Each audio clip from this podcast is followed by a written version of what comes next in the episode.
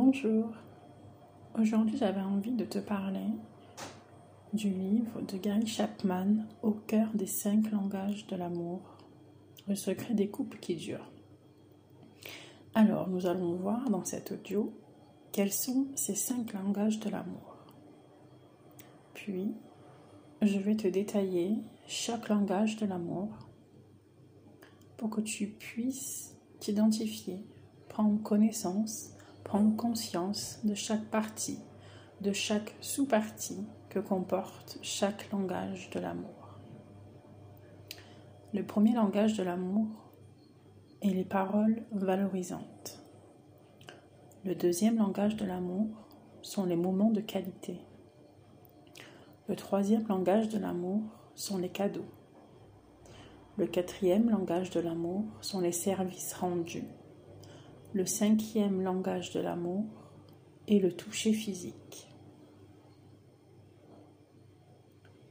Il est bon de savoir que tout le monde ne parle pas le même langage de l'amour et que la sincérité ne suffit pas. Il est important d'être prêt à apprendre le langage de notre conjoint pour bien communiquer, pour parler vraiment la langue émotionnelle de l'autre.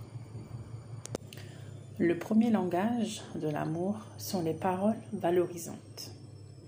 Ce sont des paroles qui sont fortes, des paroles positives, qui sont là, qui sont présentes, qui vont servir à exprimer son amour. Ce langage de l'amour est aussi bénéfique pour se soutenir, pour faire en sorte de communiquer avec des paroles douces, de se faire des compliments, de se faire des paroles d'encouragement. Ce sont de puissants communicateurs d'amour. Quand on parle d'encouragement, ceci inspire le courage, ça permet de s'épanouir là où on se sent parfois hésitant. Si le langage d'amour n'est pas forcément toujours naturel chez vous, vous allez devoir fournir un gros effort pour prononcer naturellement des paroles d'encouragement. Et ceci d'autant plus si vous êtes de nature critique. L'amour est doux. Il est fait de tendresse, de douceur,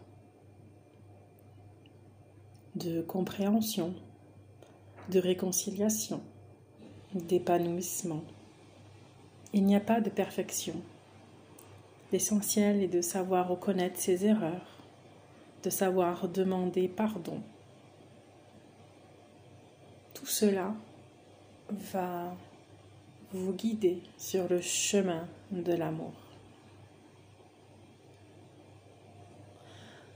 L'amour invite, il n'exige pas. Dans une relation, nous sommes deux, deux adultes, deux partenaires et nous sommes égaux dans cette relation. Il est important dans toute relation de dire du bien de son conjoint quand il est absent, de dire par exemple à sa belle-mère combien son fils ou sa fille est merveilleux, merveilleuse, de mettre son conjoint en avant devant les autres. Pour ce premier langage de l'amour, voici un petit exercice. Je t'invite à écrire une lettre d'amour à ton conjoint. De te donner pour objectif de faire un compliment à ton conjoint chaque jour pendant un mois. Maintenant, voyons le deuxième langage de l'amour, les moments de qualité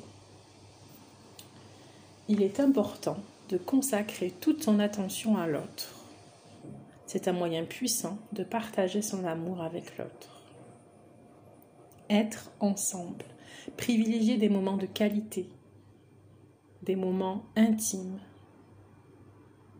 porter une plus grande attention à l'autre, être ensemble, être dans le partage.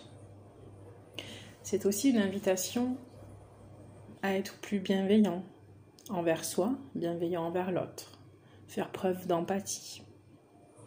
Il est important d'apprendre à écouter pour mieux communiquer son amour. L'importance aussi du contact visuel quand il ou elle vous parle, de l'écouter sans rien faire d'autre à côté, de ne pas être parasité. L'importance d'être attentif aux émotions, d'observer également le langage du corps et de ne pas interrompre votre partenaire dans ce moment-là. Le dialogue sera d'autant plus de qualité.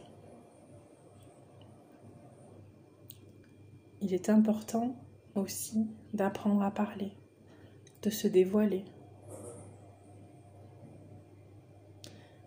Notre personnalité nous influence, mais elle ne nous contrôle pas.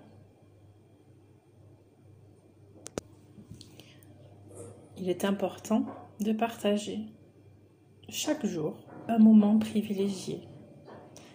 À tour de rôle, chacun parle des trois choses qui lui sont arrivées au cours de sa journée et de la réaction émotionnelle qu'elles ont suscitée. C'est ce qu'on appelle le minimum quotidien requis.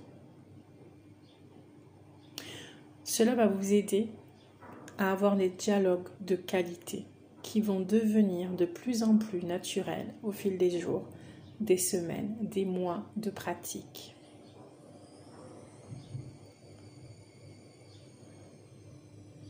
Autre chose, il est important également de partager des activités quotidiennes, communes, de qualité.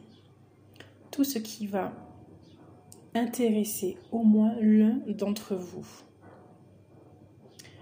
Des activités qui vraiment sont importantes pour vous, pour votre conjoint. Et surtout, ce qui est important aussi de mettre en place et d'essayer de comprendre, c'est quelles sont les raisons ou quelle est la raison pour laquelle vous faites ou votre conjoint fait cette activité. L'objectif concernant cette partie est vraiment de partager un moment ensemble, de trouver ou de retrouver un moment de complicité. Et cela va créer des souvenirs, une banque de souvenirs d'amour au fil de votre relation. Voici un petit exercice concernant ce deuxième langage de l'amour. Il vous est conseillé, il vous est demandé de faire une promenade ensemble, d'organiser un déjeuner avec votre conjoint, de lui demander une liste de cinq activités qu'il aimerait faire avec vous Pensez également à une activité qui peut être agréable pour tous les deux.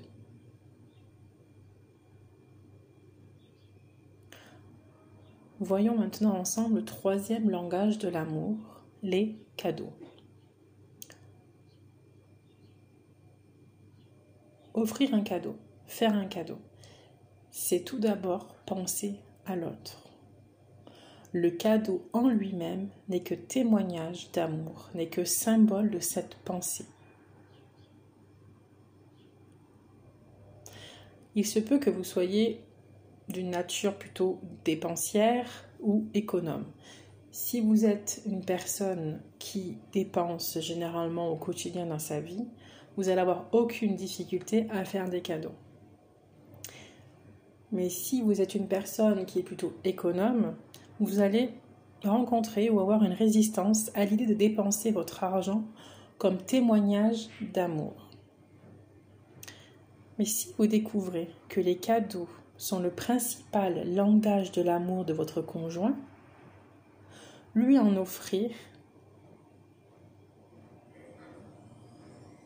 est donc et sera donc le meilleur investissement que vous puissiez faire. Un investissement dans le couple. Et cela va remplir le réservoir d'amour de votre conjoint. D'où la nécessité de connaître à vous votre propre langage de l'amour, celui qui est principal chez vous et celui qui va être principal chez votre conjoint. Une autre sorte de cadeau, qui n'est cette fois-ci pas matériel, c'est le don de soi. C'est vraiment un cadeau de présence. Une présence physique en cas de crise sera le plus beau cadeau que vous puissiez faire à votre conjoint. Surtout si les cadeaux sont sa principal, euh, son principal langage d'amour. Si la présence physique de votre conjoint est importante pour vous, alors dites-lui. Petit exercice. Pour ce troisième langage de l'amour consacré au cadeau, voilà, il vous est demandé de fabriquer un cadeau pour votre conjoint et d'offrir un cadeau à votre conjoint tous les jours pendant au moins une semaine.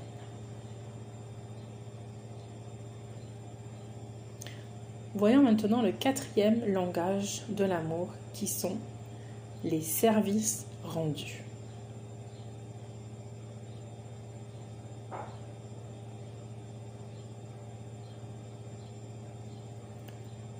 Lorsque nous traitons notre conjoint comme un objet, nous écartons la possibilité de s'aimer tout comme faire culpabiliser son conjoint n'est pas un langage d'amour. Si l'on veut mieux exprimer l'amour, il vaut mieux avoir la volonté d'analyser et de changer nos stéréotypes. Il est important d'apprendre le langage d'amour principal de son conjoint et de choisir de le parler, car cela va améliorer nettement le climat émotionnel d'une relation, de votre couple, que vous soyez marié, paxé, en concubinage, peu importe. c'est ce que je vous disais tout à l'heure, c'est vraiment connaître son principal langage d'amour à soi et connaître le principal langage d'amour de votre conjoint. Cela va nettement améliorer le climat émotionnel de votre relation. Petit exercice concernant ce quatrième langage de l'amour. Il vous est demandé de dresser la liste des demandes que vous a exprimées votre conjoint au cours des dernières semaines, de sélectionner l'une d'entre elles chaque semaine et d'y répondre comme preuve d'amour. Vous pouvez également écrire à votre conjoint un petit mot doux en l'accompagnant d'un service rendu deux fois par semaine pendant un mois. Si vous avez des enfants, vous pouvez leur demander de vous aider à lui rendre service. Voyons maintenant ensemble le dernier et cinquième langage de l'amour, qui est le toucher physique il peut faire ou défaire une relation. Et il peut communiquer de la haine ou de l'amour. Si le toucher physique est le principal langage de l'amour, alors un geste sera bien plus fort que les mots. Tout geste amoureux peut être preuve d'amour. Mais attention, il est important de veiller à ne pas imposer à votre conjoint votre rythme et vos caresses préférées. Il vous est conseillé d'apprendre à parler vraiment avec délicatesse son dialecte de l'amour. Le corps est là pour être touché. tout ce qui me constitue se trouve dans mon corps.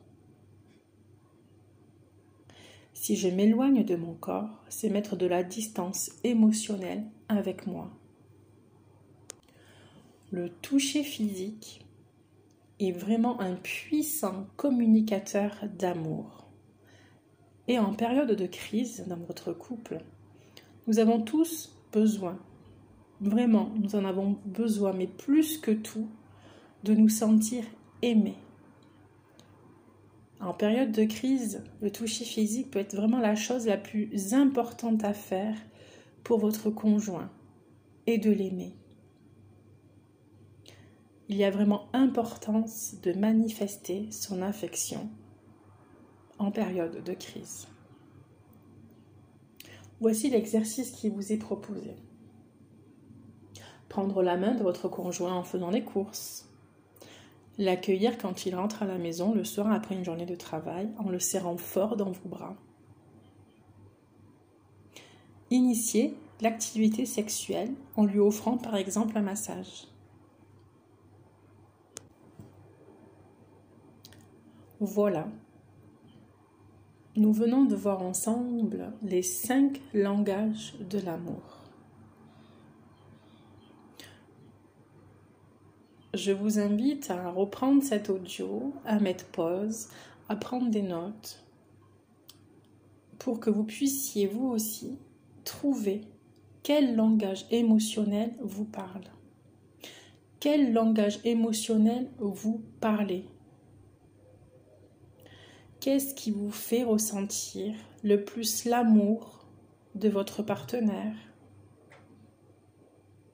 Qu'est-ce que vous désirez par-dessus tout? Voici trois conseils pour découvrir votre propre langage de l'amour. Conseil numéro 1. Qu'est-ce que votre conjoint fait ou néglige de faire et qui vous affecte profondément.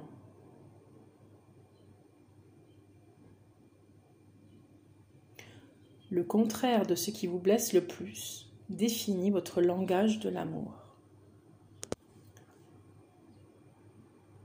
Qu'avez-vous demandé le plus souvent à votre conjoint? C'est probablement ce que vous ferez ou ce qui vous ferait vous sentir mieux aimé. Autre point. Comment avez-vous l'habitude d'exprimer votre amour? C'est sans doute ainsi que vous aimeriez que votre partenaire s'adresse à vous.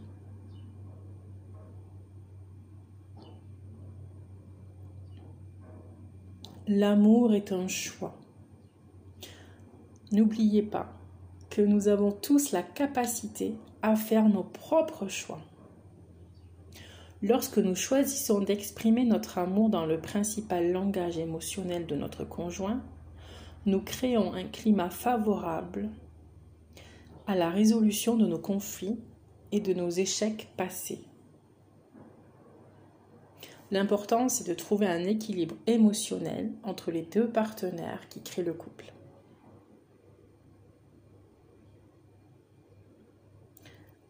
L'amour fait et fera toujours la différence.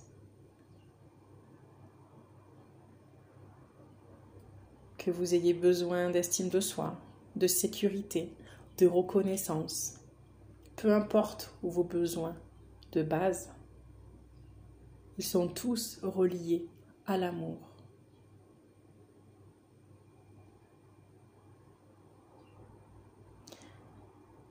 Voilà, J'espère que ce petit audio concernant euh, le livre des cinq langages de l'amour euh, vous aura plu, vous aura parlé, que vous allez prendre le temps aussi de trouver quel est votre principal langage d'amour et quel est celui de votre partenaire pour une meilleure communication au sein de votre couple, pour faire perdurer aussi votre couple. N'hésitez pas à partager cet audio autour de vous si le cœur euh, vous en dit et à me faire un petit retour également sur ce que vous avez mis en place euh, depuis que vous avez écouté cet audio. Je vous remercie. Belle écoute, belle réécoute à vous, à votre conjoint, à vos amis, à vos proches. Prenez soin de vous et à très vite.